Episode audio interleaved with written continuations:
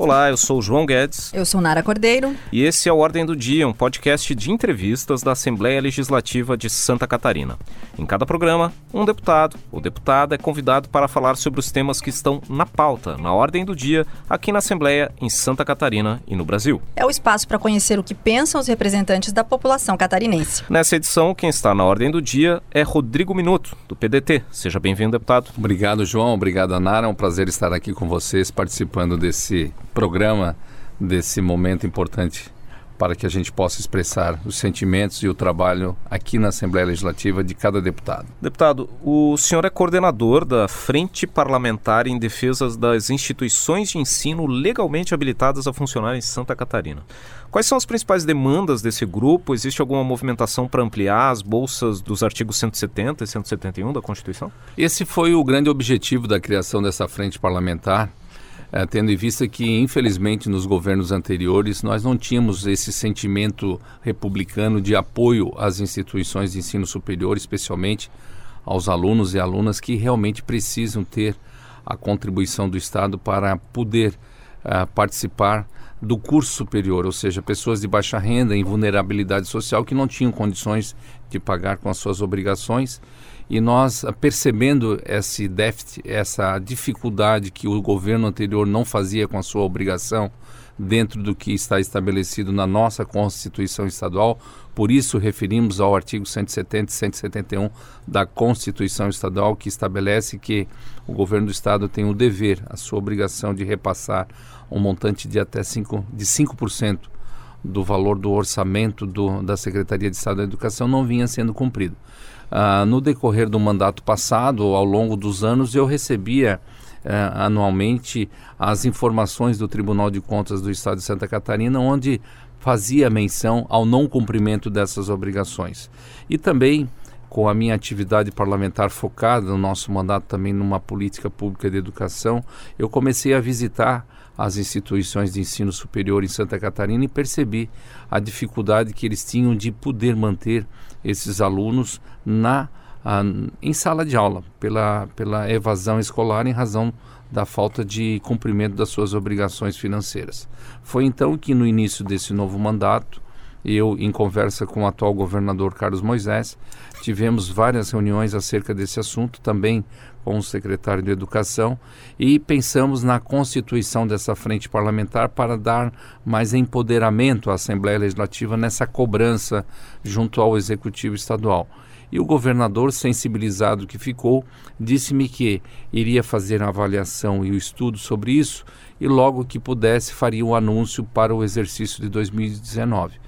Foi então que, aproximadamente no mês de maio, abril ou maio, o governador fez o um anúncio da liberação de mais de 203 milhões de reais que estão sendo utilizados para financiamento, ou seja, financiamento não, para as bolsas de estudos do artigo 170, onde milhares de alunos estão sendo contemplados de, cent, de 63, 65 milhões que eram repassados anualmente pelo governo anterior esse governo já alocou esse montante de 203 milhões, ou seja, triplicou o valor que seria disponibilizado para esses alunos. E eu tenho uh, particularmente visitado muitas universidades no estado e a gente percebe junto ao centro acadêmico, junto aos alunos que têm esse benefício, a satisfação e a alegria de poder ter essa, essa garantia de que os seus estudos estão sendo contemplados com, com recursos do governo do Estado. Deputado, ainda sobre o ensino superior, o senhor apresentou um projeto de lei para acabar com a cobrança da taxa de inscrição para o vestibular da UDESC. O senhor acha que a, essa atual taxa representa uma barreira de acesso ao ensino superior? Eu acredito que sim, e por, esse, por isso o propósito de apresentar esse projeto de lei.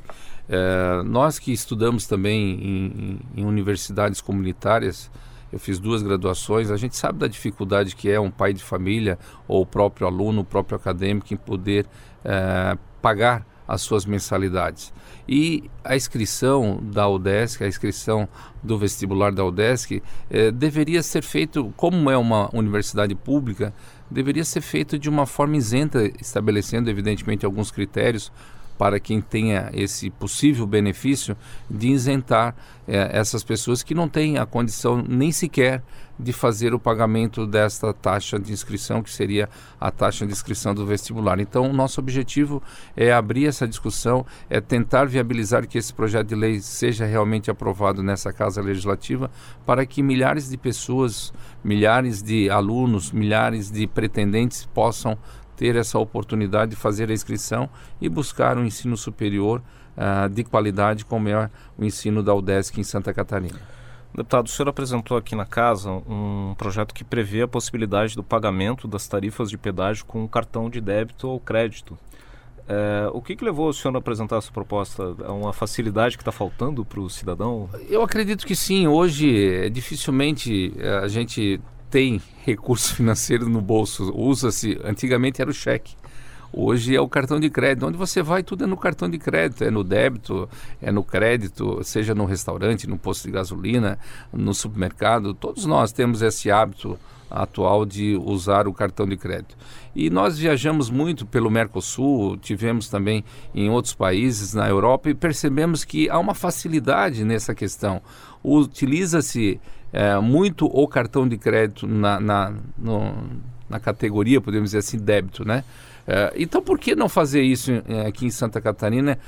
A dificuldade que vejo é as próprias concessionárias desse serviço não ter essa pretensão de fazer, talvez por algum custo que o cartão uh, tem né, no débito, uh, as operadoras do cartão têm um custo e isso vai cair sobre o usuário do sistema viário catarinense mas eh, eu acredito que isso facilitaria até mesmo. Ah, claro que hoje você tem a modalidade do Pague Fácil, ah, então também facilitaria o tráfego, mas o que a gente quer é tentar dar mais facilidade ao usuário ah, do sistema viário em Santa Catarina. É uma discussão que está aqui na Assembleia, estamos discutindo isso e vamos verificar da viabilidade futura ou não desse projeto. Deputado, tramitam na Assembleia duas propostas de sua autoria relacionadas ao combate à violência contra a mulher. Uma delas reserva parte das unidades dos programas de habitação popular do Estado para mulheres vítimas desse tipo de agressão. Essa medida vem reforçar o apoio a essas mulheres? Sim, a gente tem percebido ao longo de, desses últimos anos uma, um aumento significativo nessa questão uh, de violência contra a mulher. O feminicídio em Santa Catarina também tem crescido muito. Uh, esse projeto, eh, na minha concepção, nós temos que trabalhar mais na, na prevenção, no sentido da orientação. Tem o um projeto da Maria da Penha Vai à Escola, que nada mais é do que você incentivar as crianças, incentivar os alunos uh, a perceber a, essa questão, incentivar no sentido do que deixar ele ciente dessas responsabilidades como aluno para que no seu futuro, ou seja, para quando chegar à fase adulta ou adolescente, tenha essa, essa questão na sua mente de verificar das suas responsabilidades. Então, é, mais é no incentivo de transmitir esse conhecimento às pessoas que às vezes não têm conhecimento da legislação. Esse é um propósito que a gente tem. E com relação à questão habitacional, é evidente que essas pessoas precisam ter uma segurança, uma segurança além da segurança jurídica, uma segurança de que podem ter a sua habitação pessoal, é, independente do, do companheiro, do esposo, e que facilite isso a essas pessoas, porque realmente se vivem numa situação interna dentro de casa, numa concepção de violência constante. Às vezes as mulheres são refém do próprio marido, de poder ter que ficar dentro de casa, poder ter que ficar na sua casa porque não tem outro lugar para morar ou porque não tem outra opção de vida para ter e ficam dependentes cada vez mais dos seus companheiros e maridos. O senhor também apresentou aqui na casa uma proposta para impedir que as operadoras de plano de saúde limitem o prazo, o valor ou a quantidade de internações. O senhor acredita que existe um abuso desses planos em relação aos seus clientes? Olha, é, lamentavelmente a gente percebe que sempre o lado mais fraco é o lado do usuário, né? Essas cooperativas, essas empresas que trabalham com plano de saúde sempre buscam do usuário absorver cada vez mais para que tenha evidentemente mais rentabilidade. Então nosso propósito é que seja discutido isso porque eh, lamentavelmente às vezes a gente vê essas questões de carências, claro que eh, quando você vai fazer uma adesão a um plano de saúde, você adere àquilo que já está escrito. Você não consegue fazer dentro de um contrato bilateral uh, expor as suas necessidades e que haja uma convergência uh, no que está pactuado. Quando você faz um plano de saúde, a adesão ao plano de saúde, você já vem com, com o, o, o prato pronto, ou você já vem com o termo de adesão pronto, você não tem o que discutir. E evidentemente que sempre o lado mais fraco é o lado do usuário, porque porque isso impede essa discussão. Então, o que a gente está querendo é tentar uh, mudar essa relação uh, bilateral, onde também o usuário tenha um pouco mais de, de conforto, um pouco mais de segurança, uh, principalmente quando precisar fazer algum procedimento ou algum encaminhamento na questão da sua saúde. Deputado, como é que o seu partido, o PDT, vem conduzindo a relação com o governo do Estado, o governo de Carlos Moisés? Né? Lembrando que na eleição de 2018, uh, ah, o partido uh, fazia parte da coligação que apoiava a candidatura de Gelson Mirizio, que foi derrotado pelo Carlos Moisés no segundo turno. Como é que o PDT vem se colocado? O PDT pertence à base, à oposição ao governo? Qual é a posição do partido nesse momento? Eu me sinto muito à vontade de falar sobre esse tema, porque, infelizmente, no mandato passado, eh, eu, particularmente, era o único deputado do PDT aqui na Assembleia Legislativa. O partido como um todo apoiou o governador Raimundo Colombo, à época eleito nas eleições de 2014. Eu nunca tive a facilidade, o diálogo, a interlocução naquele governo como eu estou tendo nesse governo. Como exemplo, 12 dias de governo do atual governador Carlos Moisés, nós fomos convidados, eu e a deputada Paulinha, a participar do encontro, de uma reunião com ele e sentir na pessoa do governador uma pessoa do bem, uma pessoa que realmente quer governar o estado de Santa Catarina de uma forma republicana, onde o, o que importa para ele é poder o Estado entregar serviços e benefícios de qualidade à população catarinense. Independente da questão política, ideológica, eu estando no PDT, o governador sendo de um partido totalmente ideologicamente contrário às ideias do nosso partido, mas eu vi nele uma pessoa que realmente pensa nas pessoas. E esse sentimento me deu a segurança e a garantia de poder apoiá-lo, de poder estar junto com o governo através das reformas que já foram apresentadas no início desse mandato. E eu era um dos deputados no mandato passado que cobrava muito a reestruturação da estrutura eh, governamental, da estrutura administrativa. visamos sempre a redução e a extinção total das ADRs que realmente eram na verdade, um cabide de empregos, de cargos políticos e tinha uma, uma, uma despesa anual de quase 500 milhões de reais.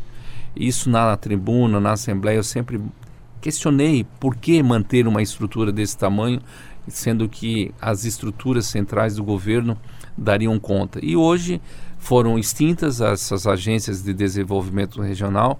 Nós apoiamos esse projeto da reforma administrativa do atual governador. Entendemos que nada mudou no sentido de que a prestação do serviço público está sendo feita de forma continuada.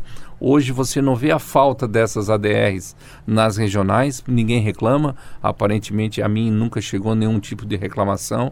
Eu vejo que o governador está cumprindo com as suas obrigações legais, está cumprindo com aquilo que ele pregou na redução da máquina pública, na redução de despesas, houve cortes significativos, o que pode dar a ele essa tranquilidade de hoje poder fazer as entregas ao povo catarinense, poder fazer investimentos autorizando repasses de recursos com recurso próprio do Tesouro do Estado e não recursos de financiamentos como eram feitos no governo passado.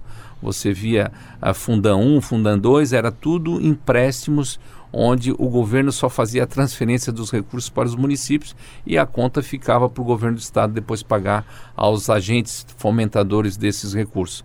E o governador Moisés tem feito um trabalho exemplar do que eu tenho muito orgulho de dizer que faço parte dessa base aliada do governador, porque eu entendo que ele está tendo uma visão republicana, independente do partido, ah, não há nenhum tipo de favorecimento ao partido A, B ou C, existe um trabalho coletivo onde todos os parlamentares estão aí fazendo um, com o seu trabalho, levando os resultados para suas bases, levando o resultado para suas regiões através de investimentos do governo que estão sendo feitos eh, com recursos próprios e não com financiamentos como eram feitos. Fazer parte da base aliada não cria nenhum tipo de constrangimento em relação ao partido, uma vez que a principal liderança hoje do PDT, que é o Ciro Gomes, tem uma posição muito forte contrária ao presidente Jair Bolsonaro, que é do PSL. Né? Com certeza, mas nós estamos falando de Jair Bolsonaro e Carlos Moisés, pessoas totalmente diferentes com perfis diferentes e isso a grande mídia uh, explora.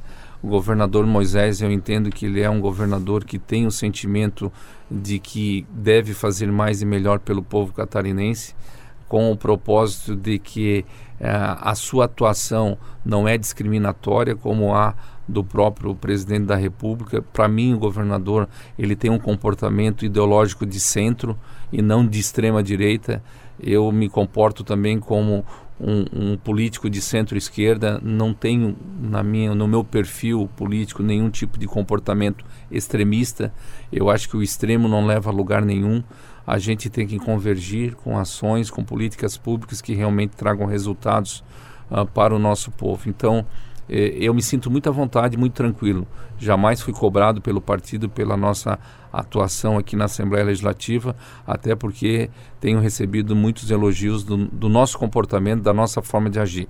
Evidentemente que, eventualmente, surgir alguma pauta, algum, algum projeto específico que afete ou que totalmente seja contrário aos nossos objetivos, às nossas ideias, aquilo que a gente sempre pregou, nós vamos discutir com o governo, buscar uma solução, ou se eventualmente tiver um posicionamento contrário, isso o governador tem ciência e vai nos respeitar.